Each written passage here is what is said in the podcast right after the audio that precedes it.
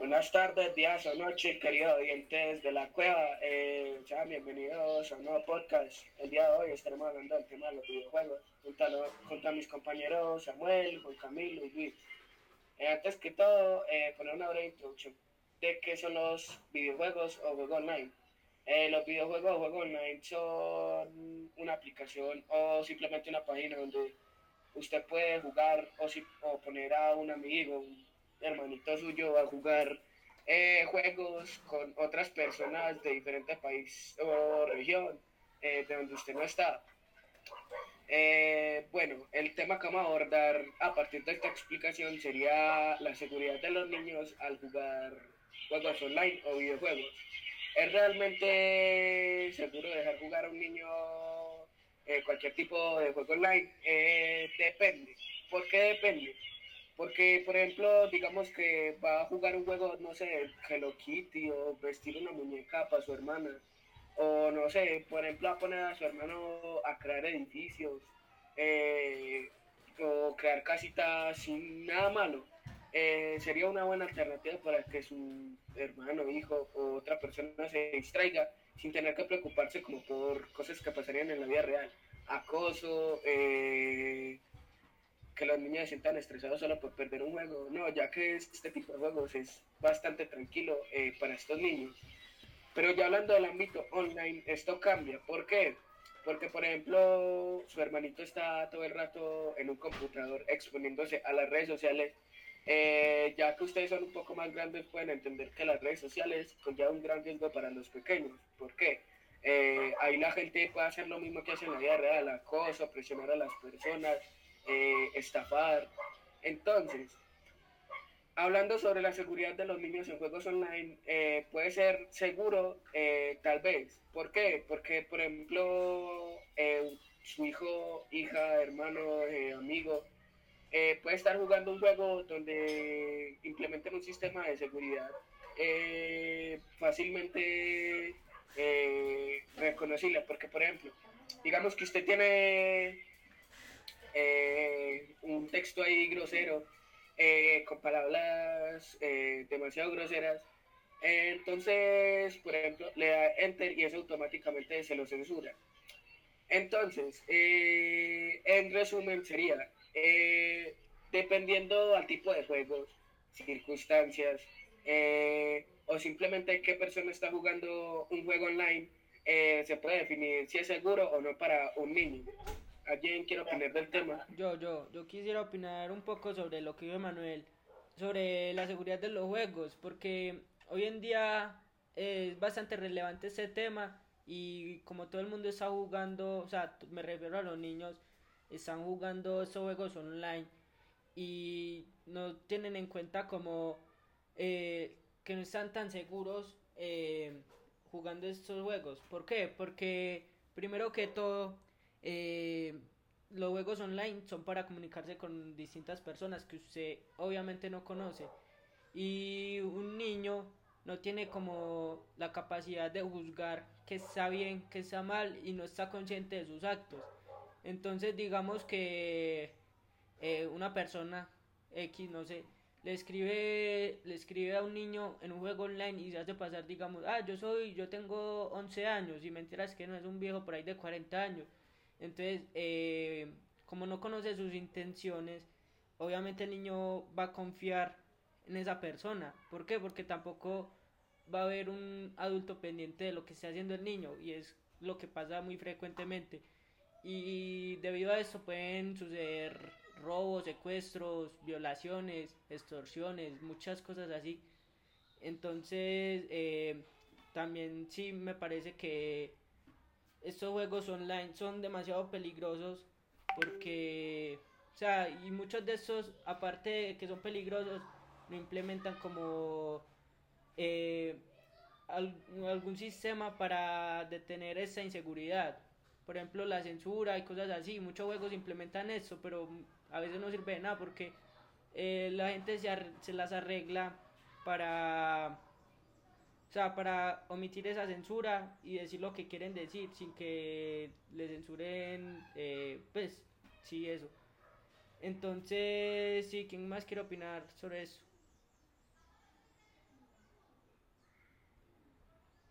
Yo quiero opinar un poco así, así sobre el tema de, de la protección de los niños que tienen sobre, sobre el tema de, de estafas online, que es que es un tema muy tocado en los juegos virtuales, que es que la gente, personas externas a su niño, que no conozcan, pueden eh, pueden estafarlos así pidiéndoles información todo eso a cambio de puntos benéficos o de recompensas en su juego sabiendo que no se pueden y que esto hay que tenerlo seguro mientras que esto hay que tener seguro si, si tu hijo es muy influenciado y se puede influenciar dando, dándoles el número de tu, de tu dirección y un montón de información secreta que algunos juegos como conocidos como Roblox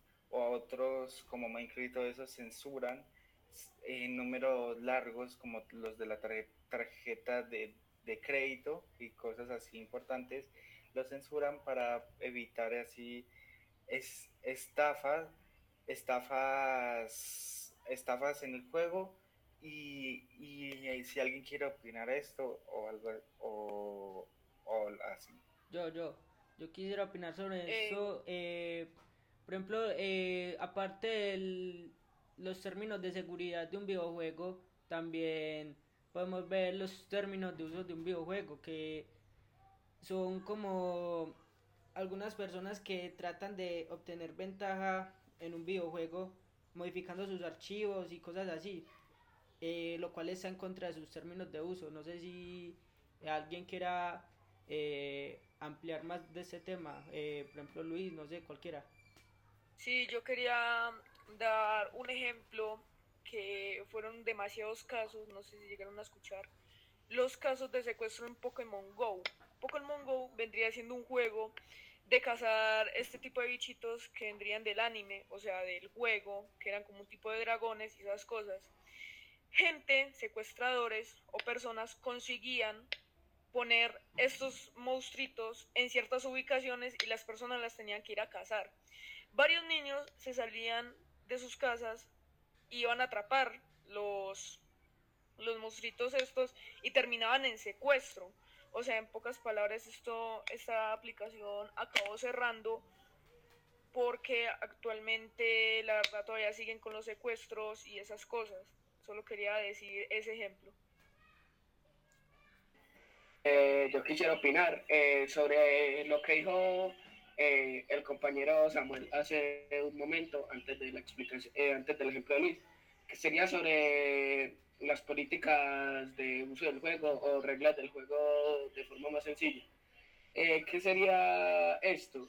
por ejemplo, su hijo va a jugar un juego y tiene ciertas reglas que no puede violar, como por ejemplo evitarse una, evitarse una entrada al juego solo por usar una cosa que no tenía que usar en ese juego.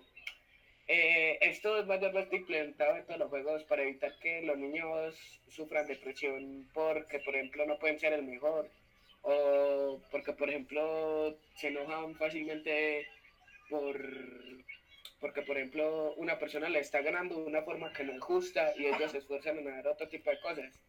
A estas cosas se le llaman hacks ¿Qué es un hack? simplemente, eh, pongámoslo así, en su celular usted descarga un hack, que sería una aplicación común y corriente. Eh, descarga la aplicación y lo abre junto a su juego. Esta aplicación lo que le permitirá será eh, tener más ventajas sobre otros jugadores que estén jugando el mismo juego, cosa que a los niños le puede tener presión, como lo vimos anteriormente, sobre la seguridad, pueden tener presión solo porque ellos se pueden esforzar, trabajar duro, incluso hasta pagar en el juego para poder tener varias ventajas y que llegue cualquier otra persona con una aplicación externa llamada Hack y arruine la experiencia de los niños eh, con todo el trabajo que ellos hicieron, destruyéndolos en solo segundos, con una aplicación que técnicamente está prohibida en el juego por las leyes de servicio de cualquier tipo de juego. Eh, ¿Alguien más quiere opinar? Bueno, eh, yo quería opinar sobre esto y es que esto de los hacks, la verdad es que ya no está muy controlado que digamos. bueno, antes era peor, ahorita está como de 100 a, de 100% el 0%, está controlado un 49%, la verdad. Porque esto se sigue viendo, esto no digamos como un juego Roblox, eso no lo tiene controlado, esto la verdad es que no lo tiene abarcado todo.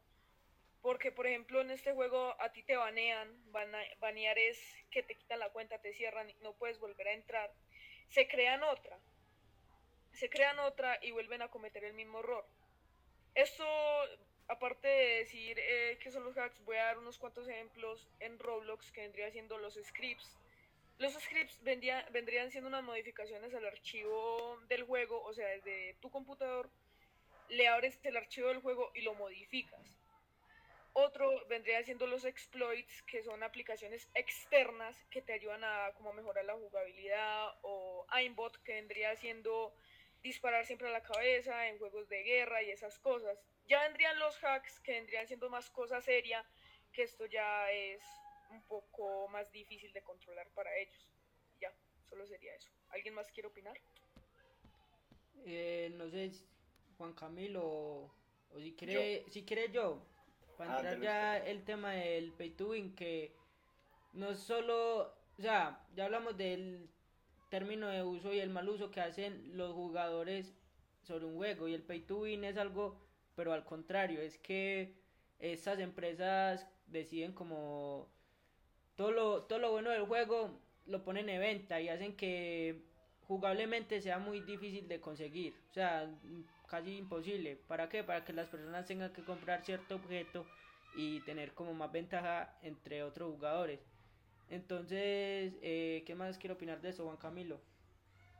Yo, yo quiero dar unos unos ejemplos de algunos juegos famosos que se han metido en controversia porque dicen que, que son gratuitos para todos, pero en realidad las compras integradas, que son compras dentro del juego, eh, se extienden a un mayor que las personas que, que pagan un precio alto por objetos como en juegos conocidos como, como, como Free Fire, Call of Duty y Roblox y algunos otros más, que tú por un precio alto o módico te dan más ventajas sobre otros jugadores y ya que estos juegos dicen que son, eh, son gratis, entonces las personas, las personas se enojan porque los que compran eso tienen ventaja y no podrán jugar bien.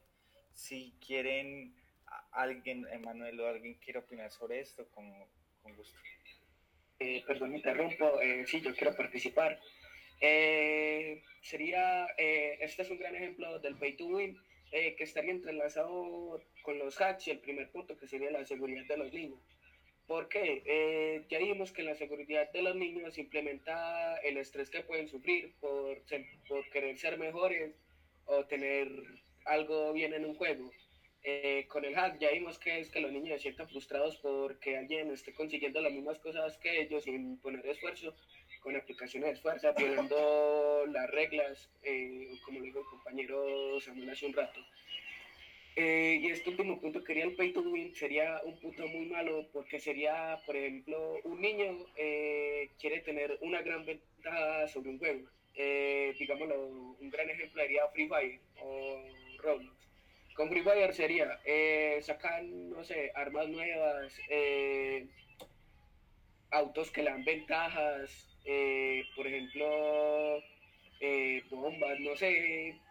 Por, un ejemplo, pongamos que tiene algún escudo que vale dinero.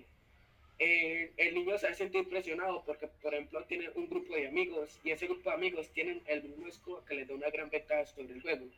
Eh, el niño eh, intentará, no sé, hacer alguna cosa rara para obtener ese eh, beneficio.